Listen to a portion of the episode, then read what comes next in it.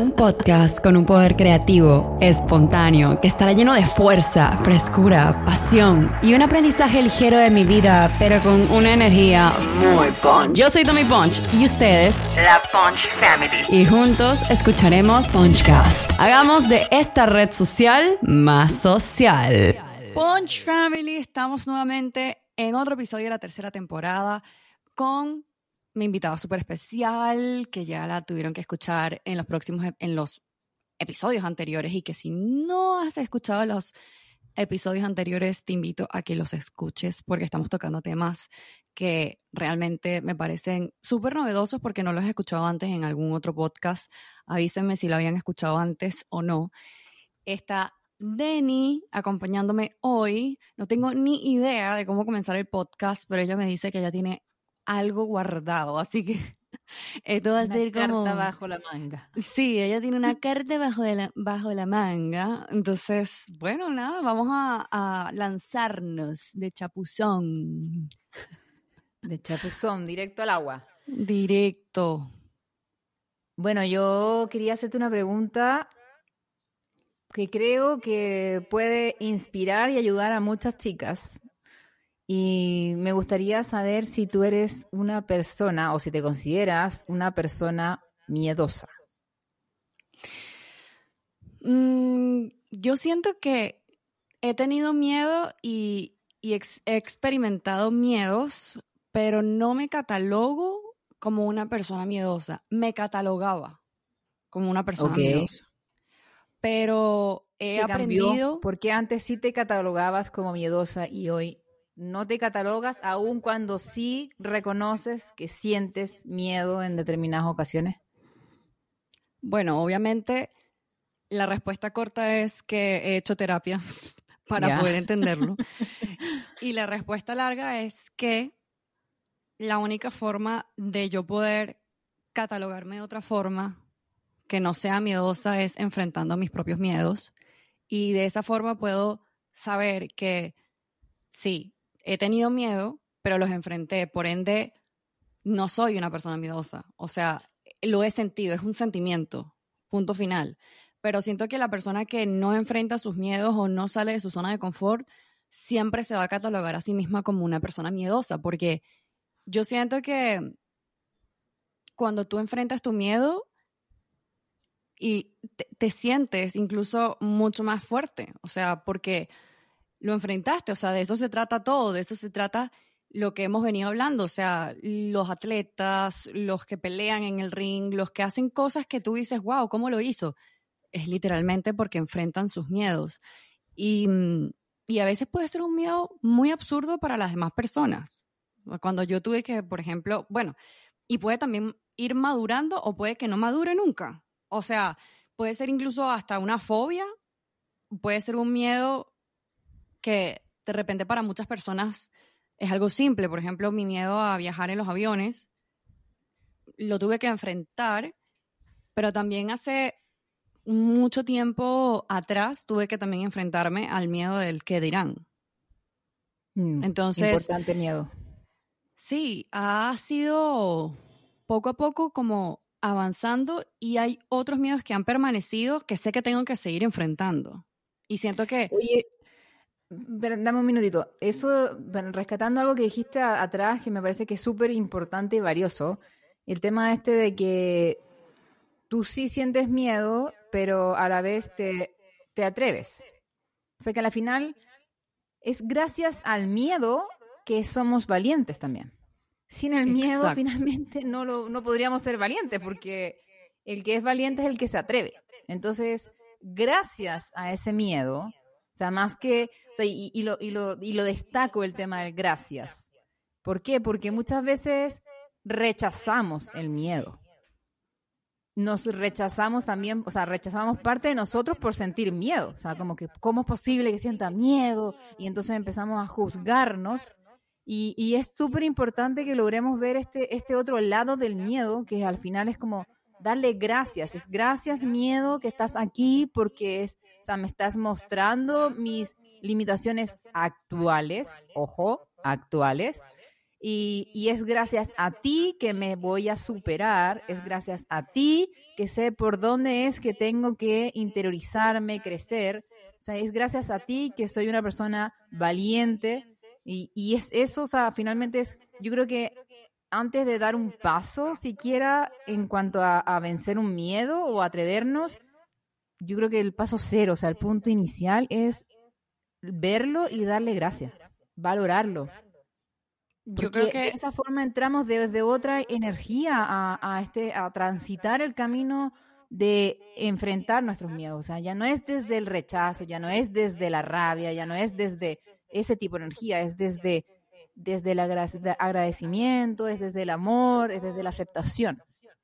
Sí, dejar de recriminarte el que tienes miedo y más bien empezar a actuar desde lo que tienes control. O sea, nosotros tenemos control es en cómo nosotros podemos actuar en base a las cosas, o sea, en, en, base a nuestras acciones. Ya lo que no tiene base nuestro control es lo que está ajeno a nosotros, obviamente, o sea, lo que puedan sentir, pensar, lo que el mundo pueda hacer, pero ya lo que depende de ti, eso lo puedes cambiar. Y yo creo que hablando de que las emociones o sea, por ejemplo, el miedo y todas las emociones son universales, lo que estábamos hablando en el otro podcast, creo que entonces todos somos en algún punto valientes o todos tenemos la oportunidad de ser valientes, absolutamente todos, porque el miedo todo el mundo lo ha sentido y el miedo está disponible para todos. Y si el miedo está disponible para todos, es porque la valentía también está disponible para todos, porque si no el miedo no existiera. Exactamente. Así es. Dios mío, qué filosofía. Amaneciste inspirada hoy. Sí, hoy amanecí inspirada. Hace unos días atrás estaba escuchando a alguien, no sé quién, porque escucho tanta cosa. Soy así como que fanática de los podcasts. Yo también. YouTube, podcast, todo. Entonces, dentro de todo lo que escuché, hablaba mm, una persona tocaba el tema de los miedos y, y lo, y lo planteó de una forma en que nunca, o sea, de una forma muy diferente a lo que yo también lo había visto durante todos estos años de mi vida, que dando, o sea, en retrospectiva, efectivamente es así, o sea, lo viví así también, pero no, no lo había visto. Él lo que explicaba era que los miedos efectivamente siempre están y a la final eh, nosotros como humanos sabiendo que siempre tenemos miedo, lo que tenemos que hacer es gestionar nuestros miedos estratégicamente, ¿ya? Y mm. gestionar los miedos estratégicamente es, primero, identificar tus miedos, ¿ya? Identificar los miedos alrededor de algo, porque nosotros tenemos distintos miedos, ¿no? Puedo tener miedos a nivel de relaciones, miedo a nivel profesional, miedo a nivel X, ¿ya? Entonces, Primero es identificar los miedos alrededor de cierto de cierta temática o cierto punto que quieras trabajar. O cierta área de tu vida. Exactamente. Pero identificar los miedos es porque normalmente tenemos más de un miedo. ¿Ya? No es solamente un miedo, muchas veces está más presente y más y somos más conscientes de un miedo, pero normalmente tenemos más de un miedo. Y te doy un ejemplo agarrándome también de lo que tú me hablabas hace un rato atrás de las fobias. Yo hace años atrás tuve una pseudofobia a los estudios. ¿Ya? Ah. Me daban crisis de pánico. O sea, no podía, de verdad no podía, no podía. Llegó un punto en mi vida en que fuera lo que fuera, o sea, fuera el examen más básico, casi que uno más uno, ¿cuánto es? pero aunque sabía que la pregunta era uno más uno y me sabía la respuesta, era un tema, una crisis, una, una sí, era una como crisis de pánico, ansiedad extrema que no mm. me logra, no, no me permitía eh, sentarme en, un escritorio a presentar un examen, ¿ya? Esto a mm. raíz de un tema del perfeccionismo así extremo que tuve que trabajar y eso podríamos tocarlo en algún otro episodio que llegó un punto en que era tanto el perfeccionismo, tanto la autoexigencia, que ya el tema de los exámenes o cualquier cosa me, me, me que generaba esta crisis, como entonces a la final era como un tipo fobia, porque no podía estudiar, literalmente no podía estudiar. De hecho, o sea, el último año de colegio yo creo que prácticamente, prácticamente mis papás me los compraron, por decirlo así, porque era un colegio muy light el último año y bueno, me pedían muchos trabajos, cosas así, entonces claramente, gracias a Dios, en ese momento mis padres me ponían, me, ponían toda la ayuda ahí posible, entonces se me hacía fácil, en, ese, en el sentido de que estaba muy apoyada. Y mm. después de eso, tocaba la universidad, mm, imposible, impensable para mí, no, no, no, mm. no era...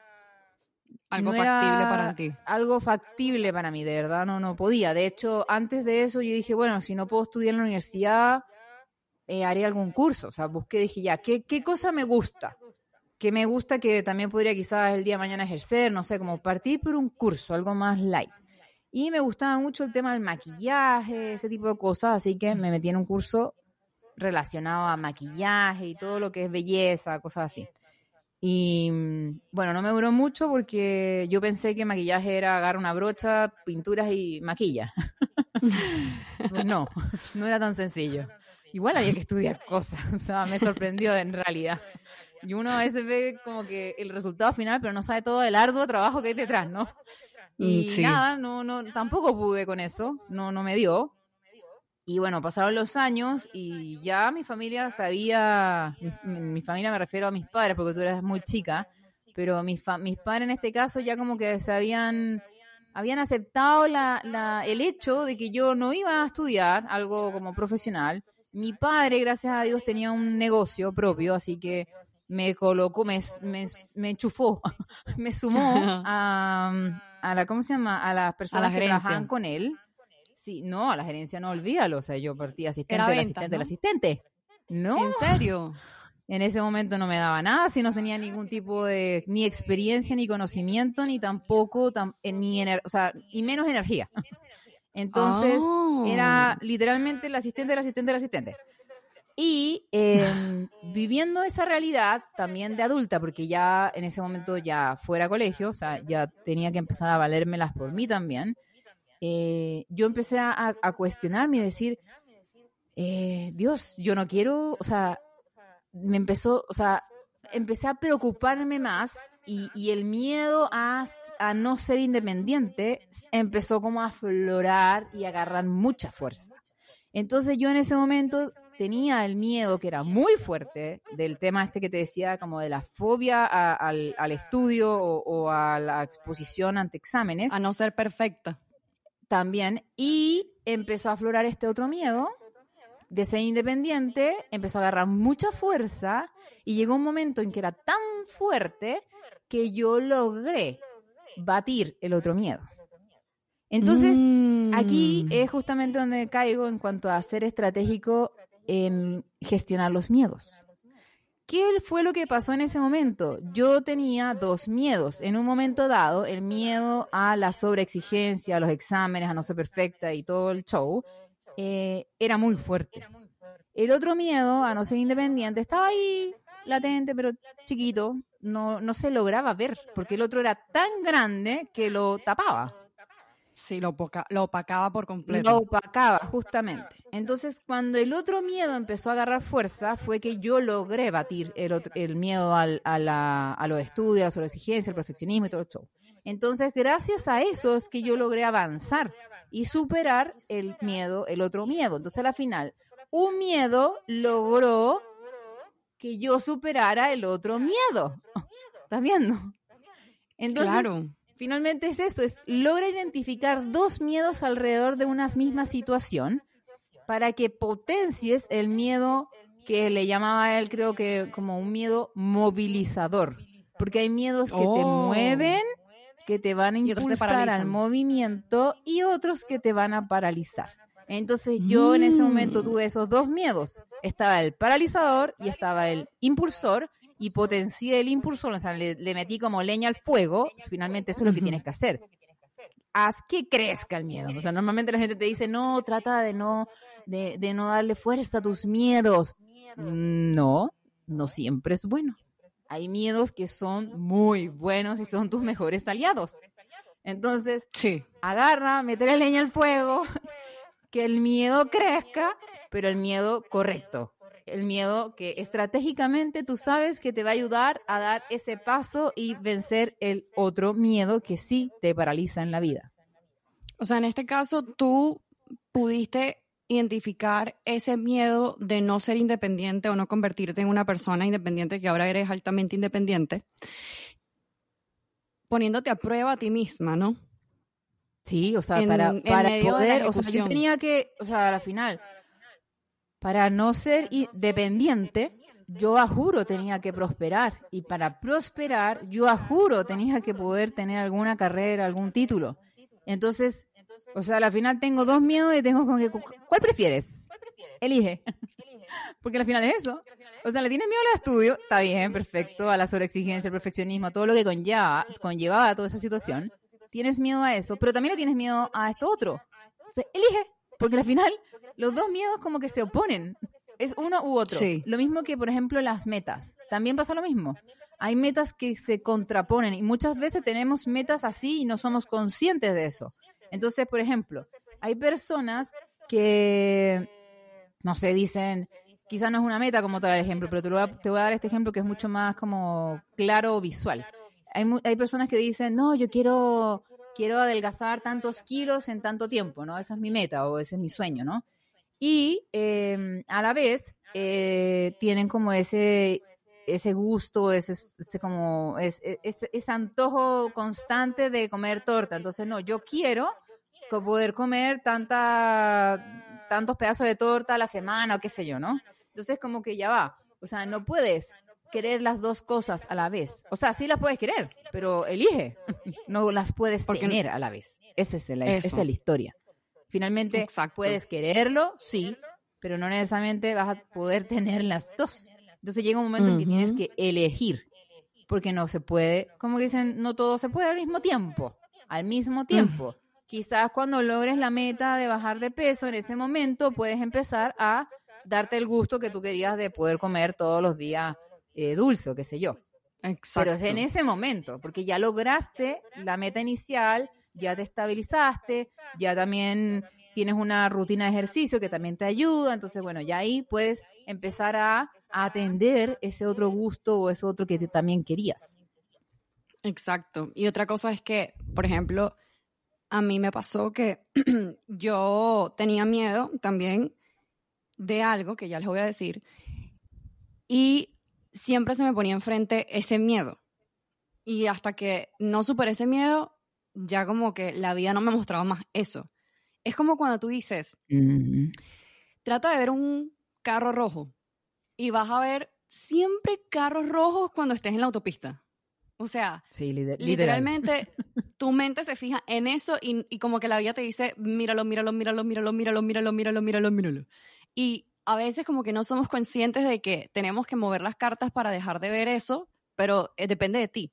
Entonces, por lo menos yo me, pasó algo como, no sé si decirlo parecido, pero tiene que ver con el tema de estudios. Yo no sé si tú te acuerdas que yo, llegó una época que yo te decía, y yo creo que tú también tenías miedo por mí, porque yo, yo decía em, que yo quería estudiar en el IESA y había como, a juro que cumplir como con, no juro, porque al final igual me aceptaron, había que a juro cumplir como con un título universitario, pero porque lo, lo decían allí, ¿no?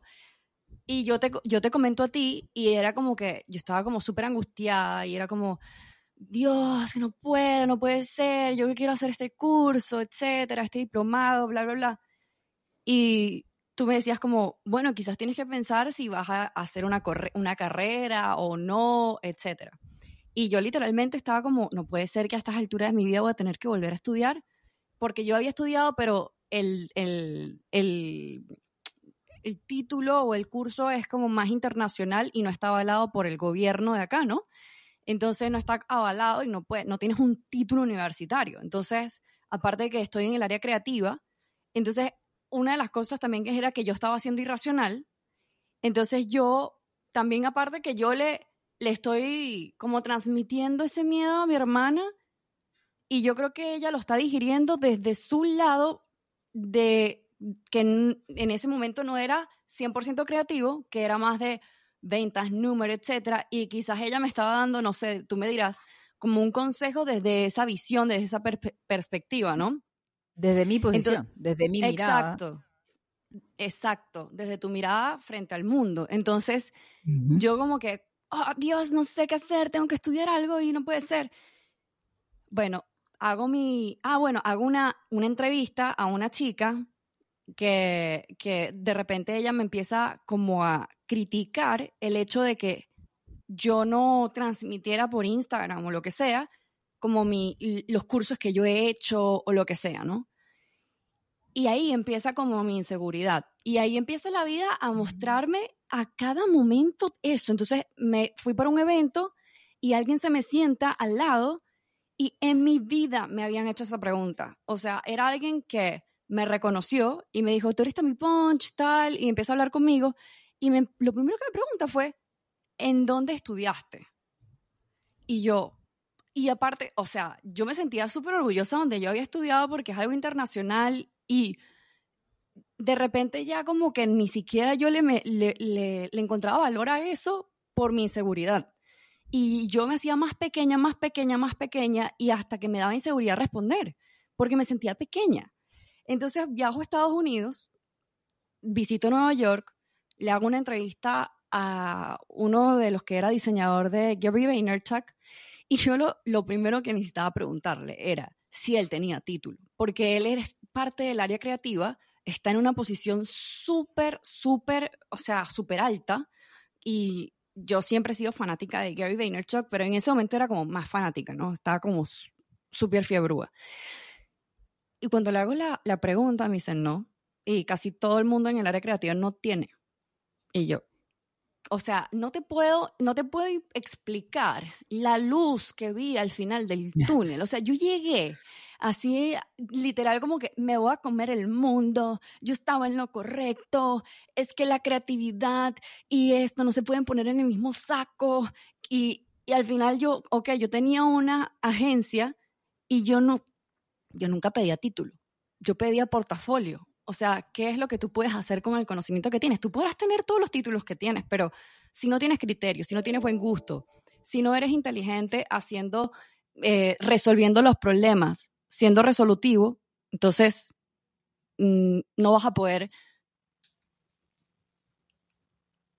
Bueno, en este momento, Denise se ha quedado sin batería y me ha dejado abandonada en el podcast. Creo que tendremos que esperar un poco. Volviste. un pequeño. sí, yo le dije a, la Punch Family que, Dios mío, se le, se le desconectó. Parece que. Desaparecí. parece que hizo bomba de humo y No le interesó el chisme. Estaba muy aburrido. No. Ya me perdí tu historia, po.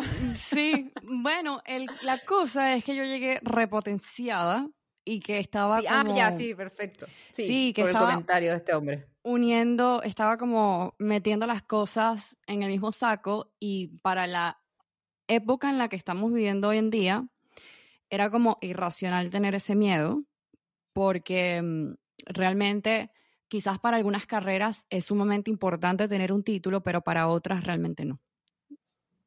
Sí, yo creo que al final la carrera, y te lo digo bajo experiencia propia, yo, estu, yo tuve, o sea, yo hice la carrera universitaria y, mm, y así a grosso modo yo te diría que he aprendido más en diplomados y cursos que he tomado y cursos de personas que no son así tampoco la gran cosa, sino que yo es yo he visto la o sea, conozco a la persona, la investigo un poco, la escucho y veo esta persona me hace mucho clic, o sea, tiene mucho sentido o veo que sabe y tomo el curso y te juro que me ha enseñado mucho más de lo que yo en general aprendí en la carrera. ¿Por qué? Porque la carrera yo creo que es como, primero que no está actualizado, ¿no? No, nada. claro. O sea, no está sistema educativo está súper obsoleto. Sí. Y aparte de eso, lo que sí te ayuda quizás la, carrera universitaria, donde sí le, le, doy como su punto a favor, y creo que igual es importante, porque no todo el mundo nace con eso, y, y, finalmente la universidad te lo puede te lo da, o sea, como que te da el espacio para que tú lo, lo implementes en tu vida, es el tema de la constancia, del orden. eso, eso te ayuda mucho porque al final tú para estudiar tienes que ser constante. O sea, tienes que poder ser constante, tienes que auto eh, organizarte, porque en la universidad no es como el colegio, ¿no? En el colegio era todo muy tal día examen, no sé qué, no sé qué cuánto.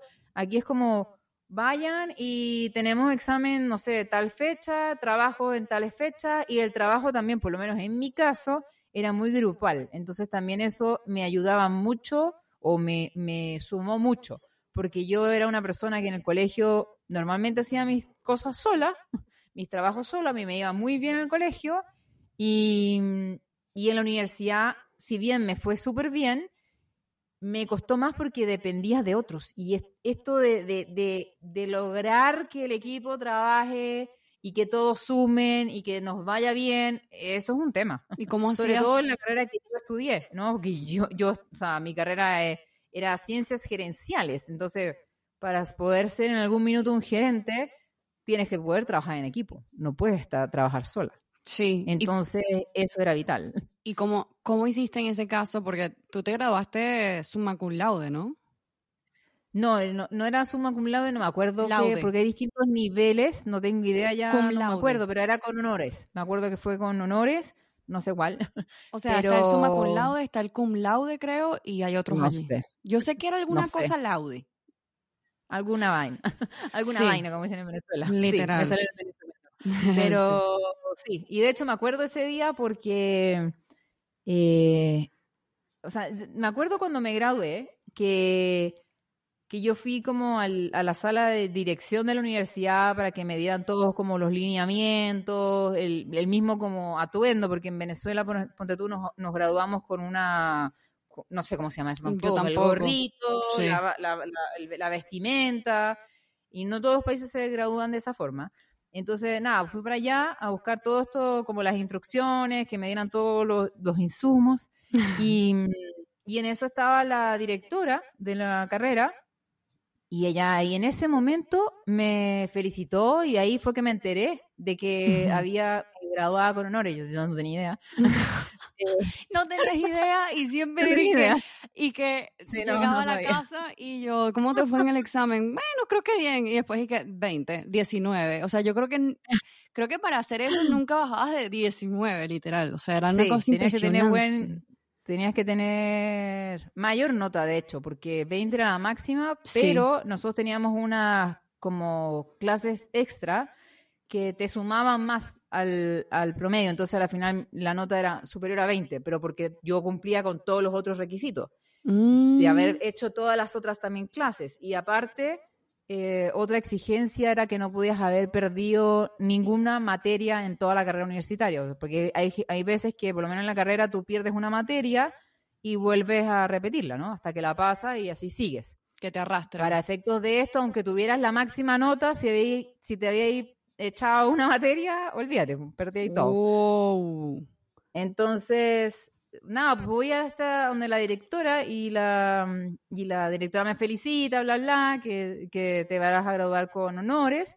Y ahí me explica, ¿no? Me dice, en tu caso, tú sabes que toda la gente va a, a subir por, a la tarima, ¿no? Del escenario. Sí. Todos los alumnos suben a la tarima van a dar el nombre de la persona y están los profesores, los, los, directores de la carrera y todo el show. Y entonces cada alumno cuando lo nombran tiene que pasar por donde los directores y las personas a dar la mano, recibir su título y siguen para abajo, ¿no? Como que pasan así la vuelta. Claro. Eh, me dijo, en tu caso, cuando den tu nombre, tú vas a hacer lo mismo con la diferencia en que tú vas a darle la mano a los directores, qué sé yo, te van a dar tu título y tú vas a caminar al frente del, escenario, te vas a parar ahí y vas a esperar que todo el, todo el anfiteatro, toda la gente que está ahí aplauda y te reconozca que te estás graduando con honores. Yo estaba ahí. Y, sí, me acuerdo, ¿no? Y, me, acuerdo perfecto porque me acuerdo que, de hecho, cuando comenzó el acto, la, persona que animaba todo esto, que era como que el, que ordenaba el show, le dice a los invitados, le dice, por favor, mantengan el orden, como que no, no, no, o sea, aplaudan, ¿no? Pero no más allá de eso. Y me acuerdo que cuando me, me, pasan para adelante, camino hacia adelante, no, mi familia así como que se paró, aplaudió, gritó, de todo, así la, la, porra. Así que ya de por sí me daba como vergüenza pararme frente a todo el anfiteatro. Y se suma el pequeño detalle que mi familia, bueno, se expresó más allá de la cuenta. Claro, porque era como que ninguno de nosotros Ninguno de nosotros ha podido lograr eso, o sea, era un triunfo grupal. Sí, de hecho, claro. No, era solo por uno, era por todos. por nosotros. Exacto. Entonces, me acuerdo ese día súper eh, latente, y no por el hecho de haberme graduado con honores, tampoco por el hecho de haberme parado al frente del, del todo el anfiteatro y que me aplaudieran, aplaudieran sino que me acuerdo que cuando la directora me dijo esto, yo me sorprendí tanto cuando me, me explica que en mi caso yo tengo que pararme al frente y que todo el mundo me lo reconozca, ¿no? Como que me aplauda. Porque yo decía, mira, a mí dentro de todo la carrera, entre comillas, se me hizo fácil, pero ¿por qué? Porque a mí el colegio se me hizo muy complicado, porque había materias que no me gustaban en lo absoluto, entonces, bueno, de verdad sentí que el colegio fue mucho más difícil que la carrera universitaria, porque la carrera universitaria para mí era algo que me encantaba, entonces como que fluía con eso. Aparte de eso, yo también trabajaba mientras estudiaba, o sea, yo trabajaba en el día, estudiaba en la noche, entonces también tenía mucho bagaje en ese sentido, o sea, todo era como súper rico, porque todo lo que veía en la, en, la universidad lo voy a aplicar acá y lo que aquí, no sé qué, entonces lo entendía también más fácil quizás porque ya lo había como medio vivenciado, como que a veces dice, ah, esto es, como que esto que hacía yo o esto que esto acá, ¿no? Y así se puede mejorar. Entonces era como, todo se retroalimentaba. Entonces, mm, de verdad que la carrera como tal no, no fue como tortuosa, no fue algo que me costara. Y lo más, sí le dediqué tiempo, ¿no? Lo más loco que yo estudié, yo estudié como seis meses la carrera de ciencias gerenciales y para mí sí fue tortuosa. Para mí sí no me gustó para nada. no, yo fluía muy bien con eso, entonces a la final no fue algo que me, que, que me desgastara, no fue algo que de verdad yo tuve que, no, fue algo tan complicado para mí, ¿ya? En, cerrándolo. Pero, ay, pero a la vez yo tenía un compañero que tenía ya como 10 años en la universidad, literalmente. O sea, la carrera duraba 5 y este chico tenía ya como 10 años porque perdía materias, tenía que volver a verlas. Si tú pierdes una materia, no, es solo es, no solo es que tienes que volver a verla, es que también te atrasas, porque una materia a la otra. Entonces, ah, mira, perdiste esta, no puedes ver esta el próximo semestre, tienes que esperar que abran la misma materia que perdiste para poder ver esa, y ahí puedes seguir avanzando. Entonces, te atrasas bastante. Y este chico, me acuerdo que tenía ya como 10 años en la universidad, punto número uno. Segundo, eh, yo, cuando me sentaba, cuando iba a algunas clases con él, me acuerdo que él se sentaba dentro de los primeros puestos, o sea, él era una de las personas que se sentaba adelante eh, y preguntaba, preguntaba, preguntaba, preguntaba, y a veces preguntaba cosas que para uno quizás son cosas básicas, pero para él no. Y él preguntaba y la gente atrás se, se burlaba, o sea, se reían o hacían quizás como comentarios, pero él, ¿tú creerás que alguna vez se frenó de preguntar? Mm, muy bien. Él preguntó, preguntó, preguntó hasta que se graduó. ¿Le tomó más tiempo? Sí. ¿Le costó más que a otros? Sí. Pero se graduó. O sea, él, él tuve yo, de verdad, yo, de verdad yo tuve como la fortuna de graduarme con él. O sea, nos graduamos todos en el mismo grupo. Éramos de distintas ediciones, pero al final él se graduó en mi grupo. Y ahí fue donde yo, yo decía, qué increíble que la universidad en este caso me está como reconociendo, ¿no? Y todos van a tener, o sea, todos en, el anfiteatro me van a aplaudir a mí porque me gradué con honores, o a las personas que se están graduando con honores, pero a este chico que le costó un mundo, que se esforzó un montón, que preguntó a pesar de que la gente se burlaba de él, este chico nadie le reconoce eso. Y es mm. tremendo, o sea, para mí, él, a él teníamos que haberle reconocido todos que, la, que se graduara. De verdad que sí. Porque a la final estamos reconociendo como que el final, como ciertas características, pero no estamos valorando, ni reconociendo, ni aplaudiendo el esfuerzo. Y yo creo que eso es lo que más, más valor tiene. A mí me acuerdo que, que, hay cosas como tecnológicas que a mí me cuestan mucho. y, y, hay cosas como muy básicas, como programar una cadena de correos, que hay otras personas que dirán, eso es lo más fácil que hay. Pero me acuerdo la primera vez que me tocó programar una cadena de correos fue como que, wow, o sea, yo estaba así en llamas, o sea, y si esto, esto quizás es lo más básico del mundo, pero para mí era así como, wow, me explotaba la cabeza. y tú dirás, ay, pero te graduaste con honor en la universidad y eso para ti era como X. Y esto para mí fue como, wow. Y yo también lo vi, wow. Porque aquí, sí, no, pero, o sea, no, para mí era así como, pero porque tú, wow, tú dices es básico. Tú, tú dices, no, que yo no... para mí, para mí era un tremendo logro, porque para mí yo sé cuáles son mis debilidades o lo que me cuesta. Yo siento que esa es una debilidad yo no siento que esa es tu debilidad. O sea, yo siento que esa es una creencia que tú tienes ahí como un chip instaurado. Bueno, pero sí son mis miedos, quizá. Quizás es más miedo que debilidad. Porque Eso sí. de verdad y muchas veces asociamos, quizás, mira, mira lo que estamos llegando. Quizás hay veces que llegamos a asociar que tenemos una debilidad, pero es porque no lo hemos hecho por miedo y quizás no es una debilidad.